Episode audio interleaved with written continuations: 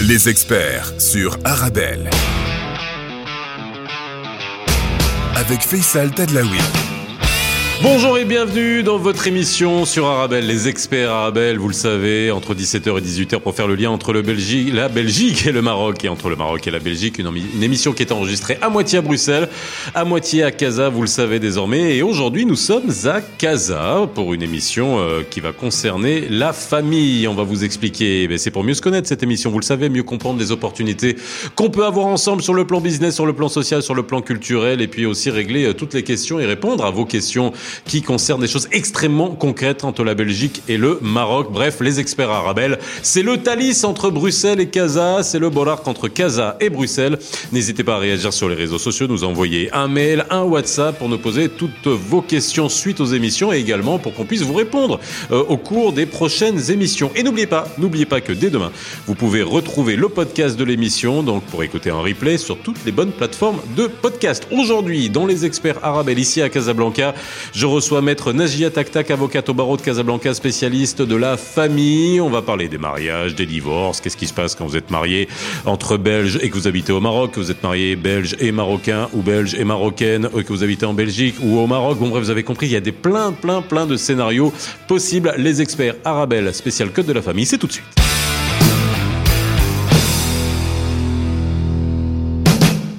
Bonjour à toutes et à tous et ravi de vous retrouver comme d'habitude tous les jours entre 17h et 18h sur Arabelle et nous sommes à Casablanca dans nos studios à Casablanca pour cette, euh, ce numéro des experts Arabelle où on va parler du code de la famille, des mariages, des divorces. Alors le mariage euh, c'est bien euh, tant que ça tourne pas au vinaigre et quand ça tourne au vinaigre, ben en tout cas euh, passer le côté affect, eh bien il faut au moins régler ces histoires et vous avez des droits, vous avez des devoirs et tout ça il faut les savoir. Et alors quand on est à cheval entre deux pays, quand on est à cheval entre deux religions, quand on est à cheval entre une religion ou pas de religion, bon on a beaucoup on a beaucoup de cas à régler et vous verrez qu'on pourra faire énormément d'émissions sur la question et vous pourrez aussi vous nous poser hein, toutes vos questions. Maître Najia Tac Tac est avec moi. Comment ça va, Nagia? Très bien, merci. Tu vas bien? Ben Oui, ça va, merci. Rapproche-toi un peu du micro. Et je te remercie de m'avoir invité et de me permettre d'échanger avec les Marocains de Bruxelles. Et les Belges de Bruxelles, et les, Belges, du Maroc, et voilà. Pour leur donner des informations le plus complètes possible sur leurs droits et leurs obligations. Et Dieu sait que là, c'est, ça peut être compliqué. Hein, ça peut être compliqué. Alors, Najia fait partie de ces expertes hein, que j'ai eu l'habitude d'avoir sur sur mes plateaux pendant pendant très très très longtemps et on a traité de beaucoup beaucoup beaucoup beaucoup de sujets. Et là, euh, ce qui est intéressant, c'est de pouvoir aussi faire le lien faire aussi le distinguo hein, entre différentes juridictions, différentes lois qui peut y avoir entre le Maroc et notamment euh, euh, la Belgique. Et on avait eu l'occasion de traiter euh, beaucoup de cas en la matière parce qu'il y a beaucoup de questions qui qui se posent. Bon, ça, ça te fait quoi d'être sur une de te retrouver dans une émission qui va passer à Bruxelles? En plus, Ah je, je le répète, toi tu es d'origine tunisienne Je suis toujours tunisienne. Oui, tu es toujours tunisienne. Ah. Mais tu es avocate au barreau de Casablanca. Absolument, oui. Et en Tunisie aussi? Non, non. Non. Je suis voilà. à Casablanca. Voilà. Voilà. Il y a une convention entre le Maroc et la, Tuni- le- et la Tunisie qui permet à des Tunisiens d'exercer au Maroc et, et vice-versa. Bon, alors, on va revenir dans cette émission, et je le répète, vous aurez l'occasion de nous poser toutes les questions. On va dire sur les fondamentaux hein, de ce qui régit bah, le code de la famille au Maroc, de voir aussi quelles sont les correspondances, les, on va dire les, les, euh, euh, bah, on- les, comment on fait appliquer parfois certaines décisions qui peuvent être rendues en Belgique, euh, au Maroc et vice versa. Et euh, ensuite, vous pourrez poser toutes vos questions si vous avez des cas concrets. Et il y a, à mon avis, autant de cas différents qu'il peut y avoir de, de, de Ouais. personnes et de, et de mariages. Alors déjà, on va rappeler une chose, euh, Najia, le, le code de la famille marocain, il est particulier. Et Oui. il est en aucun cas comparable à ce qu'on peut trouver en Belgique. Ben, on ne sait pas. C'est possible parce que le code de la famille marocain s'est modernisé en 2003. Alors, tout en gardant certaines, euh, euh, certains principes qui sont issus directement de la charia et de la loi religieuse, on a essayé de moderniser. Et ce qui est extraordinaire, c'est qu'on a modernisé cette loi en nous basant sur la charia. Par exemple, euh, la répudiation. Oui. Bon, on l'a vraiment réglementée, on l'a limitée, elle n'existe pratiquement plus. Et la base de, de, de ça est un, est un principe du prophète qui a dit la chose licite la plus désagréable à Dieu est la répudiation. Donc, si vous voulez, on a fait évoluer la charia grâce à la charia, grâce à une règle, un principe, de, un principe religieux. Même chose pour la polygamie. Euh, vous pouvez être polygame si vous pouvez assurer le même traitement à toutes vos épouses. Enfin, on ne peut pas en dépasser quatre. Mais c'est-à-dire le même traitement sur le plan financier, le- la même maison, les mêmes trucs, et la même possibilité d'affection pour les deux, trois ou quatre épouses. Donc, ce qui fait qu'on a limité, toujours en se basant sur, euh, la, euh, sur des règles de charia. Si on pense à autre chose, si on quitte le domaine du mariage et du divorce, etc., on va aller vers les, successions. Alors les successions, tout le monde dit ah le code des successions, on ne peut pas le changer. Il est issu directement du Coran. On va rien modifier dans les successions. C'est vrai, mais par exemple, il y a des règles de succession qui ont été introduites qui modifient les règles du Coran et qui viennent directement toujours de hadith du prophète. Et Ça- alors, je vais donner un, un Ouais. exemple. Je vais donner l'exemple. C'est euh, ce qu'on appelle le legs obligatoire. Normalement, un legs n'est pas obligatoire. Un legs, c'est volontaire. Or là, dans le code de la famille, alors même celui de 58 et celui de maintenant, il y a le principe du legs obligatoire. C'est-à-dire que si une personne décède après son fils qui a laissé des enfants, c'est-à-dire les petits-enfants, héritent de leur grand-père. C'est pas dans le Coran, mais c'est le prophète qui a conseillé aux bons musulmans de le faire. Alors comme le prophète a conseillé aux bons musulmans de le faire, eh ben on l'a introduit dans la loi. Alors, on, on va, on, on va revenir. C'est- Ça, c'est, on va. Ouais, c'est pour on- montrer un peu. Ouais, ouais, mais on va fixer le cadre. C'est pour ça que je t'ai posé la question. Il y a une différence fondamentale entre le code de la famille marocain et dans les pays arabes et musulmans euh, en, en général, comparé aux autres codes. Alors, je sais même pas si c'est un code de la famille hein, euh, qui, est, qui, est- qui régit euh, les autres pays européens. Il y a peut-être d'autres noms. C'est pas un code Non, de par la famille. exemple, en France, Oui. c'est le code civil. Voilà, c'est le code En civil. Belgique, euh, peut-être le code civil. En Suisse, c'est sûr. Ce sont des, certains articles dans le code civil. Alors, dans la législation marocaine, non. Il y a le code de la. Alors, avant, ça s'appelait le code du statut personnel. Mhm. Aujourd'hui, on a considéré que c'était un code de la famille. Oui. Alors, alors, justement, voilà, c'est régi euh, par la charia. Alors c'est voilà issu de ça, mais euh, il y a eu donc tu as dit en 2003, en 2003 une euh, grande réforme, on revient là-dessus Oui, quand même, qui a été courageuse. Alors ça peut peut-être sembler bizarre quand on voit de l'étranger, quand on voit de Belgique, euh, de se dire ah ben c'est courageux de. Si c'est courageux. C'est quand même courageux. Ça a été que- extrêmement courageux parce qu'il y a beaucoup de choses qui ont changé euh, et on pensait à un moment donné que ça n'aurait jamais pu changer. Oui, parce que la négociation pour le la modification du code de la famille, les négociations avec les associations, avec les ulama, ont duré très longtemps, plusieurs années. Et Et qu'est-ce qui a changé? Alors on revient là-dessus. Qu'est-ce qui a changé fondamentalement en 2003 alors, en 2003, d'abord, c'est plus un code du statut personnel. La définition du mariage a complètement changé. Avant, c'était euh, le mariage a pour but de, je sais plus trop quoi, sous la direction de l'époux. Oui. Aujourd'hui, c'est sous la direction des deux époux, Mhm. par exemple. Ce qui a changé fondamentalement, c'est la possibilité pour la femme de demander le divorce. Alors, avant, on avait un, un déséquilibre terrible. Si le mari voulait se séparer de sa femme, il lui suffisait d'aller la répudier en une demi-heure.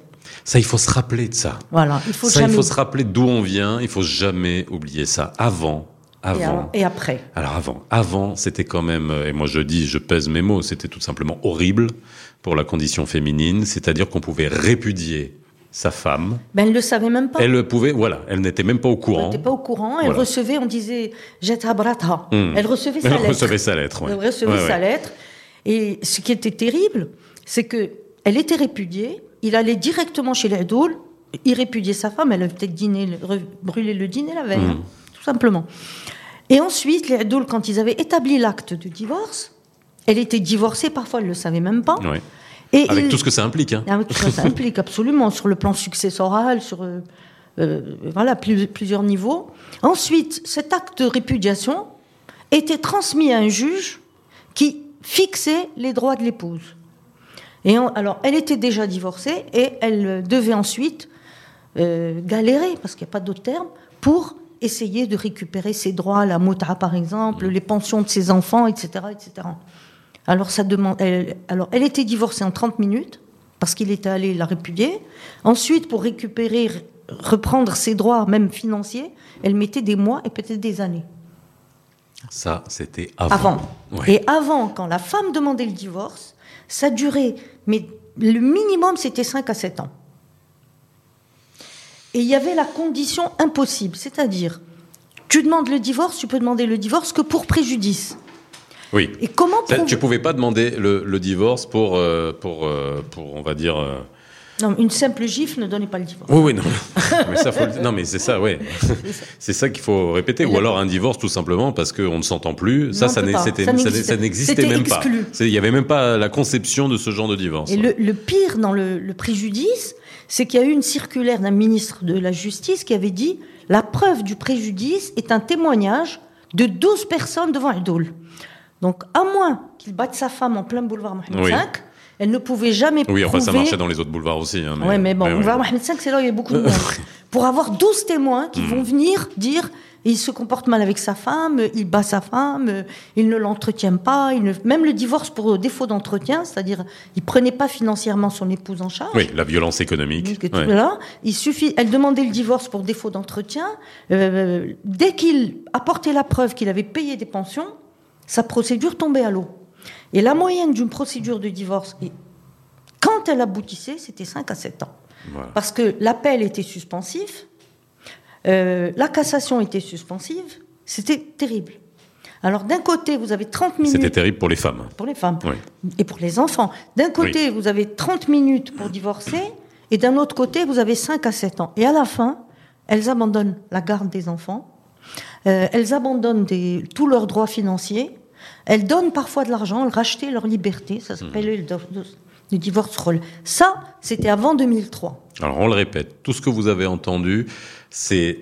Ça peut paraître monstrueux. Mais c'est avant le dis. 2003. C'était avant 2003 et ça, ça a changé. Donc ça ici, il faut, quand même le savoir. Alors aujourd'hui, les choses ont beaucoup changé. La répudiation existe, mais c'est une répudiation euh, très, comment dire, très réglementée. Il faut qu'il fasse une demande au président, au tribunal, et que le tribunal l'autorise à répudier. Et pour qu'il l'autorise à répudier, le tribunal doit faire d'abord toutes les tentatives de conciliation nécessaires. Oui, bon, ça équivaut à une demande de divorce. C'est une demande de divorce. c'est plus un- Et il Je faut- sais pas pourquoi on appelle ça encore répudiation, mais c'est une demande de divorce. Ils appellent- dans le code de la famille, ils Oui. appellent ça le divorce autorisé. un Oui, truc bon, comme ça. voilà, c'est une demande de divorce. Voilà. Et il ne- le divorce, il ne pouvait aller prononcer la répudiation chez les Edoul que s'il avait déposé à la caisse du tribunal tous les droits financiers de son épouse, le mut'a, Mhm. et qui était beaucoup plus. Aujourd'hui, le mut'a est plus importante si c'est un- une répudiation que si c'est un divorce. Alors, on va revenir hein, techniquement Voilà. sur tout, tout ce que, tout ce que ça après, implique. Tout ce que ça implique. C'est déjà, un, montrer que la réforme de la Moudawana en 2003 a changé ça, et puis pour le bien des femmes. Alors, ça a augmenté, alors ça, je, je suis en train de regarder les chiffres hein, de- du nombre de divorces. Euh, alors, il y en a, chacun appréciera ça à sa, sa juste mesure. On est au moins à 13 000 pour Kazan. Je- Alors, pour en 2021, Ouais. En 2021, c'est pas moins de 135 724 divorces qui ont été prononcés au Maroc. Au Maroc, voilà. Moi, je à Casa. Casablanca. Au Maroc, en 2021, euh, contre 76 000 en 2020. Alors, il y a l'effet Covid, hein, faut pas oublier. Alors, il y a l'effet Moudawana, bien entendu, parce que si on voit les chiffres qu'il y avait un an, juste un an après le, euh, la réforme de la Moudawana en 2003, ça ne dépassait pas les 28 000.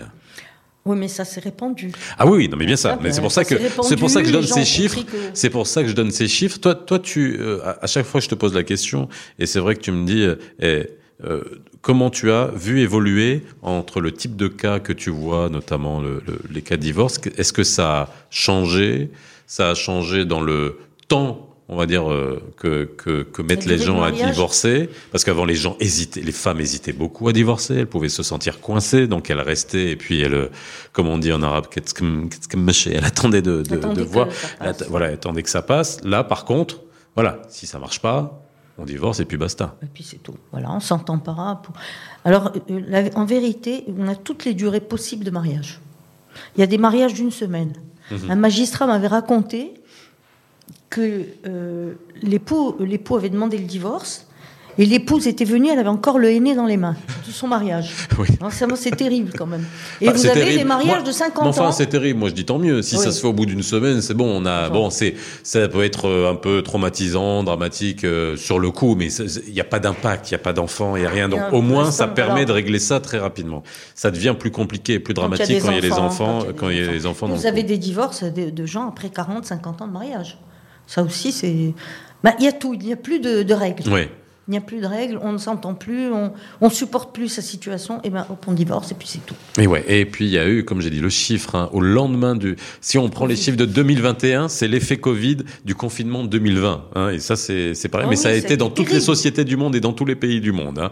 Euh, alors, on va faire un petit point, un petit break, mais là c'est dans l'émission, pour euh, revenir sur ce sujet, les mariages, les divorces, et là on parlera bien entendu, on, on continuera à vous donner quelques éléments sur la Mudawana, et puis après, dans la troisième partie de l'émission, on parlera de euh, des couples mixtes, hein, et c'est ça qui euh, peut-être vous intéresse aussi euh, également, de savoir comment on fait lorsqu'on veut se marier, lorsqu'on veut divorcer, lorsqu'on est un couple mixte, qui a des enfants, qui a pas d'enfants, qu'on est musulman, pas musulman, et ça, ça pose énormément de questions à poser. Maître Najia Taktak est avec moi aujourd'hui, avocate au barreau de Casablanca, spécialiste de la famille. On se retrouve dans quelques minutes dans les experts Arabelle. On est ensemble jusqu'à 18h, à tout de suite. 17h-18h, les experts sur Arabelle. Avec Faisal Tadlaoui. De retour sur le plateau des experts euh, Arabelle, nous sommes ensemble jusqu'à 18h et si vous venez de nous rejoindre, eh bien sachez que cette émission est enregistrée à Casa et que à Casablanca et que nous avons maître Najia Taktak qui est avec moi aujourd'hui sur ce plateau, euh, avocate au barreau de Casablanca et spécialiste euh, de la euh, famille. Et on vous fait en topo sur le code de la famille euh, marocain, on fera également un topo sur les correspondances qu'il peut y avoir et les différents cas que vous pouvez euh, vous si vous êtes euh, belge marié à un marocain, marocain marié à une belge, euh, musulman, pas musulman et tout ça ça ça demande de euh, quelques expertises techniques. Alors on peut pas tout maîtriser, hein, ça c'est, mais c'est pour ça qu'il faut aussi savoir bien se faire accompagner, mais connaître aussi quelques bases. Hein, et encore une fois, vous pouvez nous envoyer tous vos messages par WhatsApp, par email. N'hésitez pas sur les réseaux sociaux si vous avez des questions à nous poser à ce sujet-là, et Dieu sait qu'elles sont nombreuses. Alors Najia, je t'ai coupé à un moment donné, on va continuer à faire le topo sur la Moudawana. On a bien dit que on a bien fait le distinguo avant 2003 et après 2003. Énorme changement pour les femmes au Maroc qui peuvent divorcer beaucoup plus facilement et surtout euh, avoir des droits garantis. Alors, ça veut pas dire que c'est super facile. C'est pas super facile, mais euh, mais euh, quand même aujourd'hui, ça un, il y a il y a pénalisation aussi, on va en parler, hein, de, de- du non-paiement de, de la pension alimentaire, parce qu'avant elle pouvait courir, elle pouvait s'asseoir non, dessus. euh, ça a toujours été dans le code pénal. Oui, mais C'est dans- l'application, c'est dans l'application aussi. Dans hein. Mais ce qu'il y a, c'est qu'avant, les, les pensions étaient, euh, étaient presque symboliques. Oui, Donc euh, finalement, c'était pas des gros montants. oui, oui, c'était vraiment Walou. C'était Walou. Ouais. C'était Walou. euh, c'était, on entendait 300 dirhams, 400 dirhams, 500 dirhams, etc. Aujourd'hui, parfois, elles sont conséquentes, mais puisqu'on est à la radio, il faut quand même le dire, tout n'est pas rose. Oui, bah oui, forcément. Euh, et les pensions alimentaires euh, Reste sont encore en fixées deçà, ouais. en fonction des revenus du mari, du père. Or, l'épouse ne peut jamais prouver les revenus de son mari. Il y a des maris qui, depuis le jour du mariage jusqu'à la fin, cachent leurs revenus, cachent leur compte bancaire, cachent tout. Elles n'ont aucun moyen de prouver qu'ils ont des revenus. Et il faut savoir qu'il n'y a pas d'enquête qui est faite. C'est sur la base de un déclaratif ou ce qui peut être amené par le, le, le L'époux mari, et la par femme, elle va et la essayer- femme, elle va essayer d'aller chercher Non, des a- preuves. Voilà, Ouais. il y a des petits tuyaux. Alors là, j'ai eu un cas euh, sur Rabat, Mhm. où bon, les gens habitent dans un quartier résidentiel extrêmement euh, cossu. Oui, Euh, ça se voit qu'ils ont un niveau de vie. Les Quoi, du enfants, côté de Heriad. hein, ouais, Ouais, ouais, ouais, quelque chose comme ça. Oui, voilà. Euh, les enfants sont à l'école française, il y en a trois, et le, mari déclare 20 000 dirhams par mois de, sa- de revenus. Il Hmm. Ouais. gagne que 20 000 dirhams par mois. Ouais. Donc le tribunal, au lieu de prononcer le divorce et de, Ça de peut, ça, peut, fixer... ça peut paraître, euh, ça peut choquer hein, peut-être à Bruxelles de dire allez, on a deux, 20, euh, 2000 euros par mois, mois. mais rien que trois, trois enfants à l'école École française, c'est- quasiment par mois trois enfants à l'école française? Ouais, ça 1500 fait euh, euros.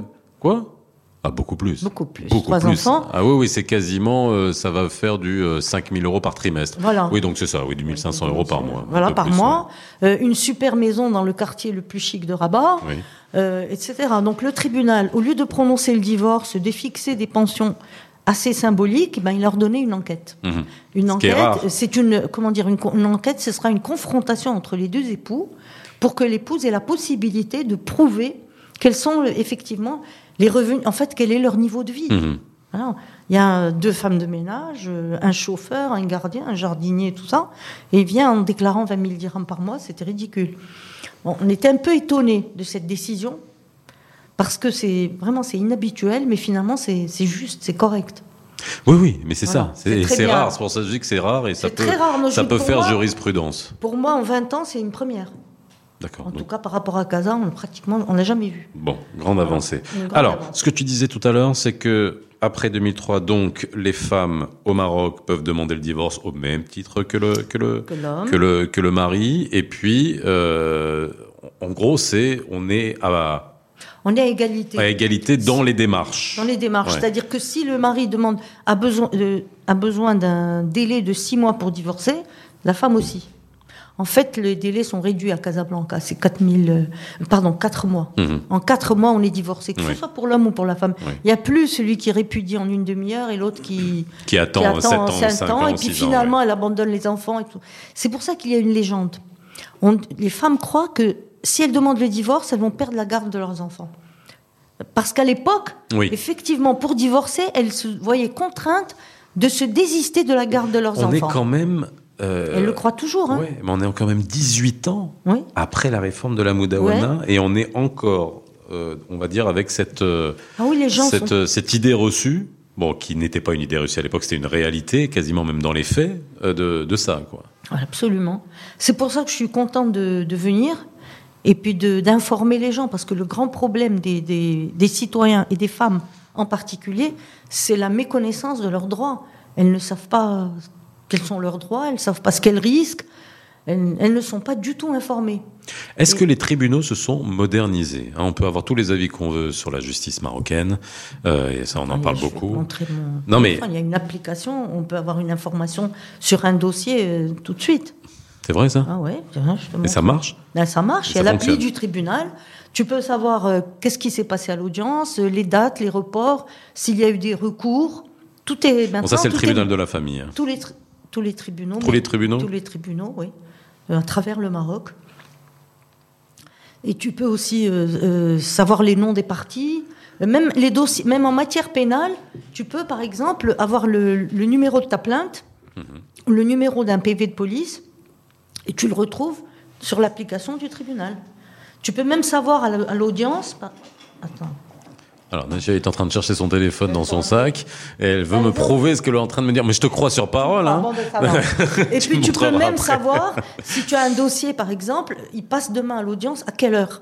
Et tu as, et à travers l'application, tu vas aller euh, le tribunal concerné, la salle d'audience, le nom du juge et tous les dossiers avec les noms des personnes, avec l'heure, euh, l'heure de l'audience, pas l'heure de passage. Donc ça, ça, Ça, s'est amélioré. Ça, c'est amélioré sur un plan technique. Oui, sur un plan technique. voilà. Parce qu'avant, c'était quand même dramatique aussi, hein, Ah quand on voyait le nombre de dossiers qu'un juge devait, devait traiter. Et ça aussi, c'est important. Mais ça, on le voit aussi euh, dans d'autres tribunaux. Non, hein. partout, le tribunal de commerce, partout dans le le monde. de- C'est-à-dire le nombre moyen de dossiers par juge te montrait aussi le, le temps qui pouvait euh, physiquement passer à étudier, à étudier un dossier.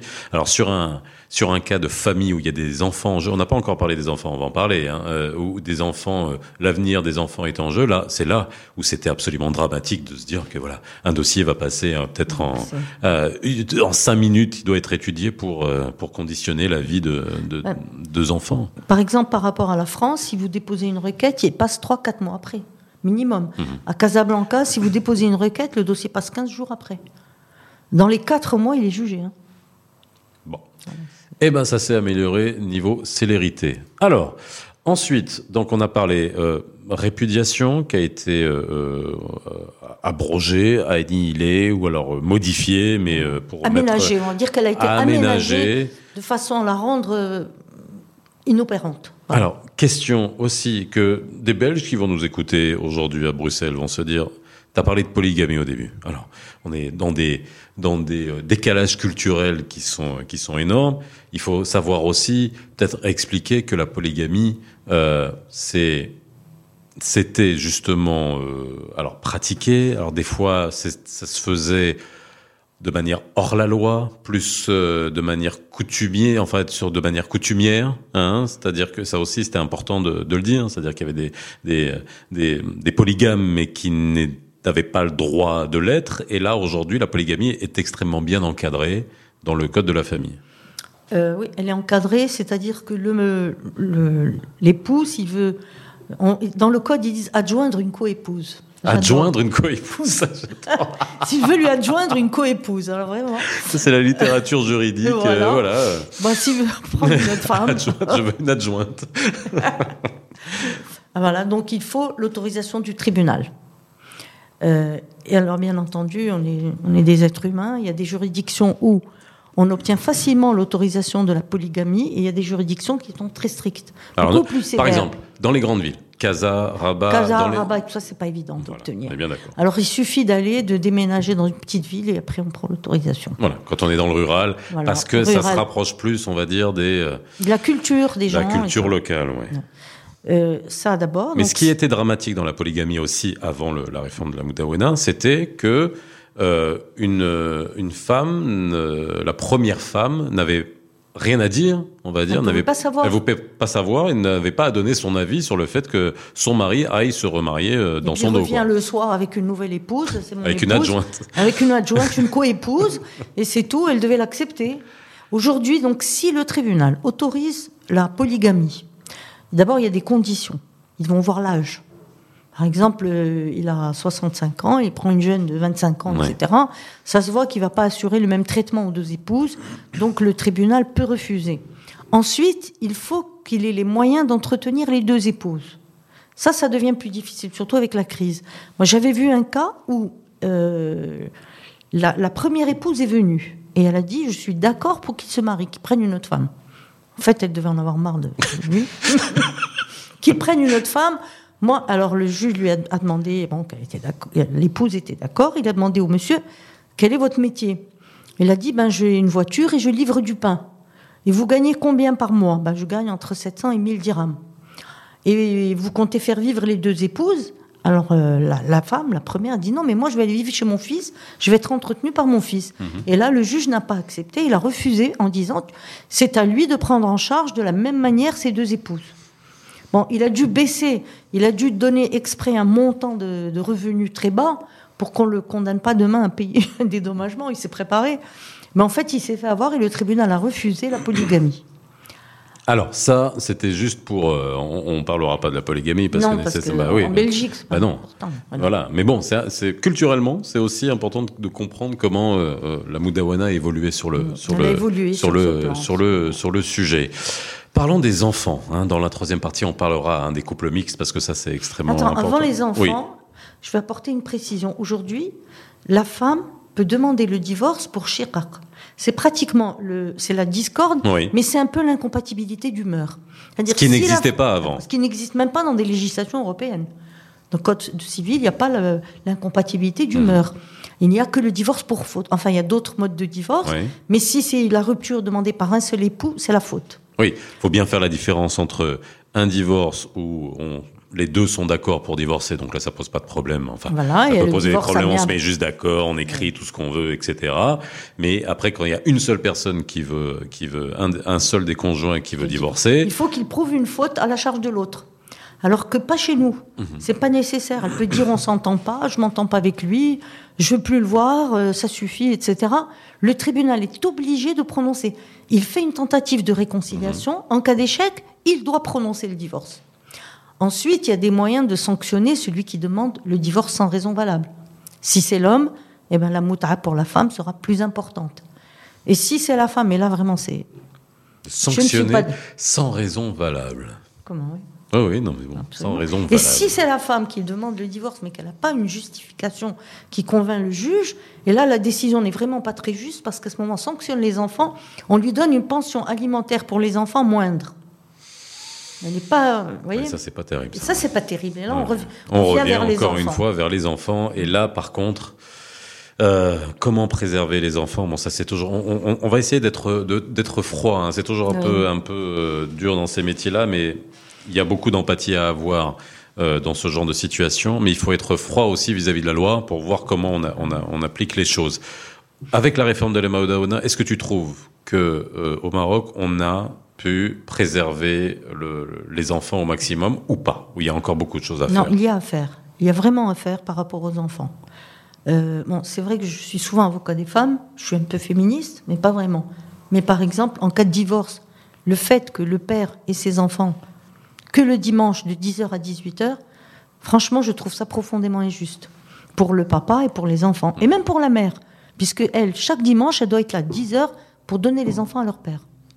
Donc ça, ce n'est pas la loi, c'est la jurisprudence. Les tribunaux ont décidé que le papa n'avait ses enfants que le dimanche de 10h à 18h. Il les a pas en temps scolaire. Il ne les a pas, il passe pas la nuit avec lui. Il y a même des cas où ils n'ont pas le droit de passer la nuit avec leur père. Donc c- ça, c'est vraiment à revoir. D'ailleurs, il y a des projets pour rem- revoir la Moudouana. Ça, c'est une chose à revoir. C'est quand même donner plus de droits aux Mais il pères. y a des associations de pères hein, et divorcés Ouais. ici, parce que là on parle souvent de Des mères, mais des mères, mais euh, il y a aussi dans euh, la parité et l'égalité, on voit aussi beaucoup de pères qui sont floués de plus en plus, parce que vu le nombre de divorces, il y a beaucoup plus de divorces, on va dire justifiés entre guillemets euh, que avant où les gens restaient ensemble pour euh, pour euh, voilà Pour soit voilà. sauver l'apparence soit euh, soit parce que à l'époque c'était un drame le divorce alors que ça l'est plus maintenant dans la dans la, dans la culture la marocaine pas de revenus. voilà. Mais donc, de par le nombre, il y a aussi beaucoup de, de, de- d'ex-maris qui sont, qui sont floués, ce qui n'existait pas trop avant parce que c'était le, le fait de beaucoup Voilà. des hommes. Ouais. Voilà. Donc euh, il y a d'abord ça. Bon, le prince, la règle générale, à 95%, la garde va à la mère. Et le père n'a pratiquement jamais le droit de garde. Et il a un droit de visite le dimanche de 10h à 18h. Même si la mère est, bon, entre guillemets, on ne peut pas juger, mais elle n'est pas une bonne mère, on va dire qu'elle ne s'occupe pas bien des enfants, Mhm. il lui est très difficile d'enlever la garde. Voilà. Ça, Hein, c'est, dans l'usage. Et ça, il y a aussi beaucoup de choses à faire évoluer dans les mœurs, etc. Mais, Ouais. Allez, on va dire, euh, c'est, c'est peut-être un peu dur ce que je vais dire, mais c'est un peu de bonne guerre le temps que ça se rééquilibre parce que beaucoup Oui, de femmes ont souffert énormément y a de. 14 siècles de retard, tu vas attendre 14 siècles On pour attendre équilibrer. 14 siècles, on attendra un peu moins. J'espère, en tout cas. Allez, on fait une petite pause dans les experts euh, Arabelle. Si vous venez nous rejoindre, eh bien, sachez que c'est maître Najia Taktak, avocate au barreau de Casablanca, spécialiste de la famille qui est avec nous aujourd'hui. On vous fait un panorama du code de la famille marocaine et dans, lorsqu'on revient, reviendra sur le plateau dans quelques instants, on parlera des couples mixtes, hein. Voilà, belges, marocains, marocains, belges. Et là, il faut aussi savoir comment tout cela s'organise. Et si vous vous êtes marié en Belgique, si vous êtes marié au Maroc, si vous vous mariez au Maroc, comment il faut faire valider le, parce que c'est pas les mêmes mariages, hein, et on n'est pas régi euh, par les mêmes lois. Les experts arabes, spécial code de la famille, mariage, divorce. Et ben, on se retrouve dans quelques instants. À tout de suite. 17h-18h, les experts sur Arabelle. Avec Faisal Tadlaoui.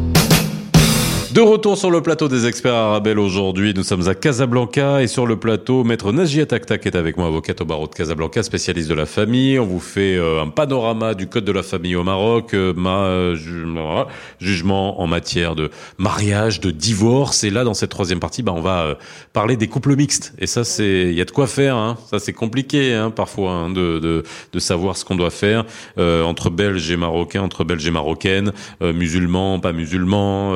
euh, alors déjà, on va essayer d'être le plus concret possible. Et je le répète euh, encore une fois, n'hésitez pas à nous poser les questions pour les émissions à venir, parce que vous avez sûrement des cas à nous euh, à nous confier, et on aura euh, tout le loisir de vous répondre pendant les émissions, et même en vous répondant sur les réseaux sociaux ou sur les numéros WhatsApp sur lesquels vous pourrez nous contacter. Alors, Najia, déjà, on a c'est pour ça que je voulais commencer l'émission en montrant qu'on a une grosse différence entre le code de la famille et le code civil qu'on peut retrouver dans les pays européens, euh, notamment notamment en Belgique, qui régissent le, le mariage et le et, et le divorce.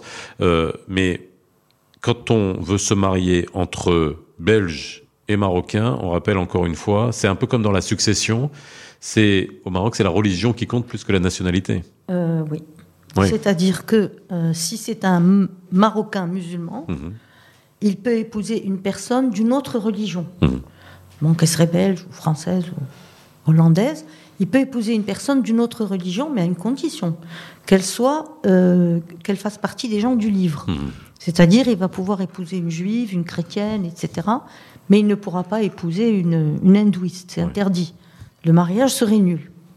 À l'inverse, une musulmane ne peut épouser qu'un musulman. Son mariage avec un non-musulman euh, n'est pas reconnu, c'est pas un mari, il est, il est nul. Enfin, il sera pas reconnu au Maroc. Au Maroc, Oui. il sera nul au Oui. Maroc. Voilà. Alors, on va prendre ce cas. Oui. Hein, imaginons, on est en Belgique, euh, une, une, une Marocaine épouse un Belge, Sans qu'il se convertisse. sans qu'ils se préalable. convertissent. Ouais. Bon, bah, Ah, ils ont des enfants, parce que ça aussi, ça peut, voilà. Ils se marient en Belgique, et puis euh, elle, euh, imagine, qu'est-ce que ça peut avoir comme répercussion Parce que elle, restera toujours marocaine, de toute Oui, façon, même si elle a, même si elle a la nationalité belge, hein, elle sera, restera toujours marocaine. Elle sera marocaine. Ouais. Et qu'est-ce que ça peut avoir des ré- comme répercussions pour elle et pour les enfants Voilà. surtout? Parce que Les c'est c'est là où on est. Le fois- mariage étant nul, Mhm. les enfants sont des, en- des enfants illégitimes. Ils sont rattachés. Pour la loi marocaine, attention, Pour le on Maroc, répète hein. encore pour le Maroc. Bien sûr. voilà. Le mariage étant nul, ce sont des enfants nés hors mariage, on va Mhm. dire, pour être plus gentil, plus précis. Ils sont nés hors mariage. Ils sont parfaitement rattachés à leur mère. Mhm. Voilà. C'est-à-dire que euh, leur mère peut les inscrire à l'état civil marocain. Euh, ils auront un passeport marocain, mais euh, il n'y aura pas le nom du père. Mhm. Ou alors le nom du père, mais ce sont des enfants naturels. Et, bien entendu, le droit successoral vis-à-vis de la mère est parfaitement, euh, est parfaitement garanti. Ils peuvent hériter de- des biens de leur mère au Maroc. Ensuite, le cas où on se marie en Belgique entre, allez, entre Belges d'origine marocaine. Oui. D'accord? Donc deux belgo-marocains qui se marient. Alors maintenant, et alors on- a eu des cas hein, vraiment où on, nous a dit euh, euh, parmi les gens qui nous écoutent et puis on a arrivé sur sur ces su- sujets-là notamment. C'est pour ça qu'on fait cette émission. Voilà, comment on fait pour que alors on se marie en Belgique.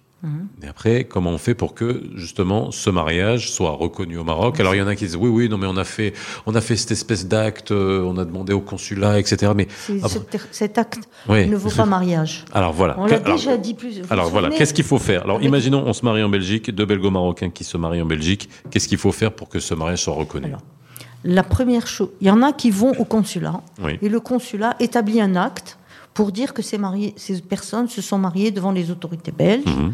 en présence de deux témoins. Et les gens viennent témoigner. Mhm. Voilà. C'est-à-dire la condition pour que le mariage soit reconnu au Maroc, c'est que premièrement, il, soit, il ait été célébré en présence de deux témoins hommes musulmans. Bon, par exemple, je ne sais pas comment c'est en Belgique, mais en France, il peut y avoir quatre témoins. Mhm. Donc il y en a deux qui ne sont pas musulmans, mais s'il y a deux hommes musulmans et des hommes, hein, des hommes musulmans, le Oui. Eh ben, on prendra cet acte de mariage et on va demander au tribunal marocain ce qu'on appelle l'exéquature. On va reconnaître ce mariage par un jugement. Ensuite, euh, il arrive que euh, les témoins ne soient pas euh, musulmans ou qu'il manque, pas d'hommes, deux hommes musulmans. À ce moment, on va au consulat du Maroc, on fait un acte par les adultes du consulat qui disent ces personnes se sont mariées à telle date, etc. Et ces deux personnes, M. Mohamed machin et Mbarak Mhm. machin, étaient présents au mariage. Mhm. Et ça permet de demander l'exéquature du mariage au Maroc. C'est-à-dire l'idée, c'est de faciliter aux gens l'exéquature et la reconnaissance de leur mariage. L'idée n'est pas du tout de retarder ou d'empêcher cela. Voilà. Donc, ce qu'il faudrait, c'est que les consulats le- les préviennent au préalable de l'obligation d'avoir deux témoins musulmans hommes. Donc, alors ça, on va le répéter parce que euh, j'ai l'impression. Alors, j'ai parlé à beaucoup de personnes. Alors, il y a- plein de gens qui me sortent des, des scénarios différents. Oui. Voilà, et qui après, lorsque vous avez besoin ou lorsque vous commencez à vous renseigner au Maroc, si vous avez acheté un bien, et vous dites ah oui, mais comment je vais, comment on fait si jamais il y a un problème, etc. Là, on commence à réfléchir. Ah bah tiens. Les enfants, mais pour que les enfants, il faut que le mariage soit reconnu, etc. Donc ça, ça, ça implique une chaîne de conséquences si on ne fait pas reconnaître le mariage, si on n'a pas l'exéquature du mariage. On peut très bien faire reconnaître les enfants, faire inscrire les enfants à l'état civil marocain sans être passé par l'exéquature du mariage. D'accord. On le fait, il faut des actes de mariage, etc. Voilà. On pourrait le faire. Mhm. On peut passer à la, un- par exemple un enfant qui est né en Belgique, on va se demander comment faire pour qu'il ait ses papiers au Maroc. Il faut qu'il soit inscrit à l'état civil marocain. pour qu'il puisse avoir un, acte de, extrait d'acte de naissance et demander sa carte nationale marocaine puis son passeport. Ça aussi, c'est une procédure qu'il faut évoquer. C'est un cas qui est, très, qui est récurrent. Les gens qui ont des enfants, qui, qui sont nés à l'étranger et qui veulent les inscrire au Maroc. Que ce soit les deux parents marocains, etc., Mhm. ou un papa, ou même la maman qui est, j'ai eu ce cas de la maman qui a eu des enfants, qui a eu des enfants dans le cadre d'un mariage, si vous voulez, non reconnu par le Maroc. Ben, ces enfants, ils sont marocains par leur mère, Mhm. Et ils sont inscrits, et puis on les inscrit à l'état civil, ils ont leur passeport, ils ont tous leurs documents. C'est une question qui revient souvent. Alors, ça c'est le mariage. Maintenant le divorce. Oh. Alors, ça- alors ça, On j'imagine. peut parler. Ah, entre couples mixtes. Ouais, entre couples mixtes. Qu'est-ce qui, euh, est-ce que c'est, il y a territorialité Qu'est-ce qui est euh, accepté de part et d'autre? Est-ce que un divorce euh, jugé et rendu en Belgique a les mêmes effets euh, au Maroc? Est-ce qu'un divorce jugé et rendu au Maroc a les mêmes effets qu'en Belgique? Qu'est-ce qui est Ben, Qu'est-ce ça, c'est les, les conventions qui répondent à ça. Mhm. Il y a une convention entre le Maroc et la Belgique, une convention sur le droit de la famille. Bon, en principe, un divorce belge peut être et reconnu au Maroc. C'est-à-dire, on va demander l'exéquature de ce jugement de divorce. Et donc ça, ça comprend euh, la pension, ça comprend Tout. euh, tout- toutes le les principe dispositions. du divorce, Oui. voilà, on demande l'exéquature de ce jugement de divorce au Maroc. Donc, les conditions pour l'exéquature sont très simples. Il faut une expédition de ce jugement, une copie officielle, et la preuve que le jugement n'a pas fait l'objet d'un appel. Mhm. Voilà. Si le jugement n'a pas fait l'objet d'un appel, eh ben, euh, il est définitif. Et donc, on peut venir au Maroc demander l'exéquature, c'est-à-dire que ce mariage va être, ce divorce sera reconnu au Maroc. Est-ce que cette exéquature, elle est automatique, elle n'est pas compliquée? Parce que j'imagine qu'il y a, même s'il y a une convention, est-ce qu'il n'y a pas, euh, on voit bien qu'il y a des principes et des conceptions qui sont complètement différentes, Non, il y qui a les peuvent être complètement différentes, Non. et ces conventions sont au-dessus de tout? Oui. Avant, il y avait un problème. La répudiation, Oui. bon, il y a une condition, c'est-à-dire que pour qu'il y ait l'exéquature d'un jugement dans un pays ou dans un autre, il ne faut pas qu'il soit contraire à l'ordre public de ce pays. Du pays. C'est valable dans les deux sens. Dans les deux sens, par exemple, vous vous présentez la bouche en cœur avec une répudiation, Oui. eh ben, le juge belge ne va pas prononcer l'exéquature. Oui. À l'époque, il y avait des répudiations. Quand il y avait une répudiation, elle n'était pas acceptée. Autre chose, Ou même un polygame. ou un polygame, elle n'est pas acceptée. Bah oui. Par rapport au mariage, je vous avais dit, il y a deux conditions pour que le mariage soit reconnu au Maroc. La première, c'est qu'il y ait deux témoins, hommes, musulmans, etc. Mais surtout, la deuxième, il ne faut pas que l'épouse ait renoncé à sa dot. La renonciation à la dot est contraire à l'ordre public marocain. Ah oui. Ouais. Donc il faut absolument. on- elle n'est pas obligée de prévoir une dot, mais elle ne doit pas y renoncer. Oui, voilà. Vous savez, Voilà. cette dot. Bon, moi, c'est quelque chose aussi, bon, on pourra en discuter pendant des heures, Ouais. mais c'est encore, c'est, ça fait partie de, pour moi, de ces archaïsmes hein, qu'il faudrait peut-être enlever, mais ça fait partie aussi de, voilà, de, Non, de la ce qui est, culture, de la peut culture, rien, de ce hein. qui est prévu. Mais bon, voilà, c'est, c'est cette espèce de, de, de monnaie qu'on met en face. Mais bon, ça a existé aussi partout dans toutes les, euh, dans tous les, dans, dans tous les mariages. cultures. Mais bon, euh, le fait, alors voilà, ça, c'est, il faut pas oublier, le fait d'y renoncer, ça va empêcher. C'est le mariage est nul. Le mariage est est nul. nul, Voilà. carrément. Donc c'est comme si elle n'était pas mariée. C'est comme le mariage d'une musulmane Alors, avec un non-musulman. Comme il y a, alors je vais, je vais, je vais peut-être le répéter au micro, parce qu'il y a beaucoup de femmes aujourd'hui qui, par principe, veulent renoncer à la dot. Mais si elles ne le disent pas exprès, non. C'est-à-dire ils vont se marier en Belgique devant Oui. le monsieur le maire Oui. ou madame le maire. Oui. Non. Ils vont se marier. Si elle n'a pas dit je renonce à ma dot, son mariage reste valable. Oui. Voilà. Après, il faut, on n'est pas obligé de mettre un montant pour la dot. On n'est pas obligé de mettre. On ne doit pas. On peut mettre 10 euros. Hein. On, peut on ne doit pas y renoncer. Voilà, on n'y renonce tout. pas. Mais si Voilà. on y renonce, voilà, l'ordre public, comme vous avez dit, des Mhm. principes graves, l'ordre public va s'y opposer. Et donc ce mariage sera nul. Donc voilà, rappelez-vous ça. hein. Si vous vous mariez en Belgique, vous voulez que votre mariage soit reconnu au Maroc, euh, un, allez au consulat pour faire l'acte, et là, il faut absolument. Renseignez-vous pour qu'au consulat, on vous confirme Oui. qu'il faut deux témoins hommes Voilà, ça. musulmans. Non mais voilà, c'est c'est Parce qu'au consulat, ils ne le disent pas gens. Voilà. Donc, si vous allez au consulat, il faut absolument qu'il y ait deux témoins Voilà. hommes musulmans Musulmans. pour avoir cet acte qui va permettre ensuite de demander l'exéquature. Et surtout, à la femme de ne pas renoncer à la dot À la parce dot. que ça rendra le mariage nul au Maroc. Voilà, vous apprenez peut-être des choses moi sur l'histoire de la dot, je Sur la l'apprends. dot, Non mais c'est vrai, C'est un point technique et après tout ce qu'on peut en penser, maintenant on est là pour faciliter la vie, faciliter mais- les choses, mais c'est important de le, de le Par savoir. exemple, elle n'a pas. J'ai eu, j'ai fait ce- ce- cette procédure une seule fois. Elle n'a pas renoncé à sa dot. Et le mari est venu, il l'a divorcée un peu injustement, Mhm. etc. Et qu'est-ce qu'on peut faire pour l'embêter? Mais elle n'avait pas renoncé. Ouais. Elle n'avait pas renoncé à sa dot. On est allé demander la dot. Et on a demandé au tribunal la dot. De, ça s'appelle la dot de parité. Mhm. La dot dépend du niveau euh, économique et social de l'épouse. Donc il y a des, des, milieux, des milieux où la dot est très élevée, il y a des milieux. Donc le juge il va voir le niveau socio-économique de la famille et le tribunal va fixer une dot. Puisqu'ils n'ont pas pu la fixer à l'amiable et qu'elle n'a pas renoncé à sa dot, et bien elle la demande. Et euh, aussi en parlant d'exéquature entre les deux pays, sur le montant des pensions alimentaires. Est-ce que là, il peut pas y avoir parfois quelques frottements justement Non, entre si les deux, entre la Belgique et le Maroc Ça reste toujours une histoire de Donc, ça, je vais convention. vous dire quel est le, le, Ouais. le- le Ouais. frottement. Je l'ai rencontré- je l'ai vu par rapport à la France et je pense que c'est valable en Belgique parce que c'est une convention européenne. Alors, déjà, s'ils habitent en Belgique, la pension sera fixée selon le niveau de vie belge. Belge, Pas selon le niveau de vie Bah oui. marocain parce qu'ils sont marocains. Voilà. Voilà. Ensuite, le Parce que si tribunal. vous habitez au fin fond de Beni Mellel, avec tout le, tout, Voilà. le, tout le respect que j'ai pour euh, Beni Mellel, disons, ma famille en est issue, mais euh, et puis euh, Bruxelles. euh, Voilà, où le niveau de vie est élevé. Voilà. Même Benimlel et Casablanca. Ouais, je vais vous oui. dire, entre Rabat et Casa, les fixations des pensions sont pas Sont les mêmes. différentes. Ah oui, Rabat, ils sont très généreux. Hmm. Euh, les montants sont beaucoup plus importants à Rabat qu'à Casa. Marrakech, c'est presque la misère. Mhm. Alors, ce que je voulais vous dire, c'est que le, le tribunal va prononcer, va prononcer le divorce, il va fixer les pensions, mais si une personne, euh, par exemple, ils sont belges tous les deux, et il y en a un qui demande le divorce en Belgique, mais le domicile conjugal et le domicile des enfants est au Maroc.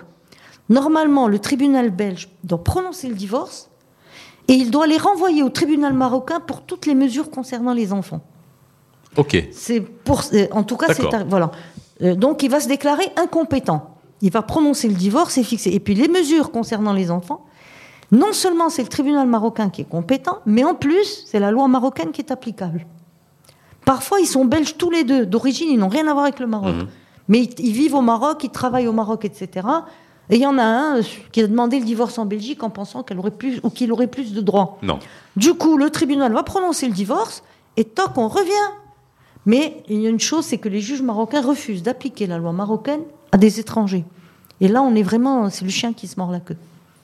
Eh ben, on reviendra sur ce genre de cas et on apprend beaucoup de choses. Et N'oubliez pas que vous pouvez nous poser vos questions. Envoyez-les nous sur le numéro WhatsApp d'Arabelle. Envoyez-les nous aussi sur tous les réseaux sociaux pour qu'on puisse y répondre dans toutes les prochaines émissions et notamment avec euh, Maître Nagia Taktak pour tout ce qui concerne le code de la famille, euh, mariage, divorce, pour Maître Benjeloun aussi que vous avez eu, pour tout ce qui concerne l'immobilier, la succession et puis euh, aussi euh, avec euh, Maître Alami pour tout ce qui concerne la fiscalité. On répond à toutes vos questions si vous voulez acheter un bien euh, au Maroc. N'hésitez pas. Merci Nagia d'avoir été avec nous. Bah, merci à vous été rapide, invité. rapide sur ça, mais il y a beaucoup de choses à développer euh, et avec tous les cas que tu traites euh, tous- les jours. Mais tu gardes le sourire, ça, Ah ça va. Oui, Je dois avoir une dose d'inconscience.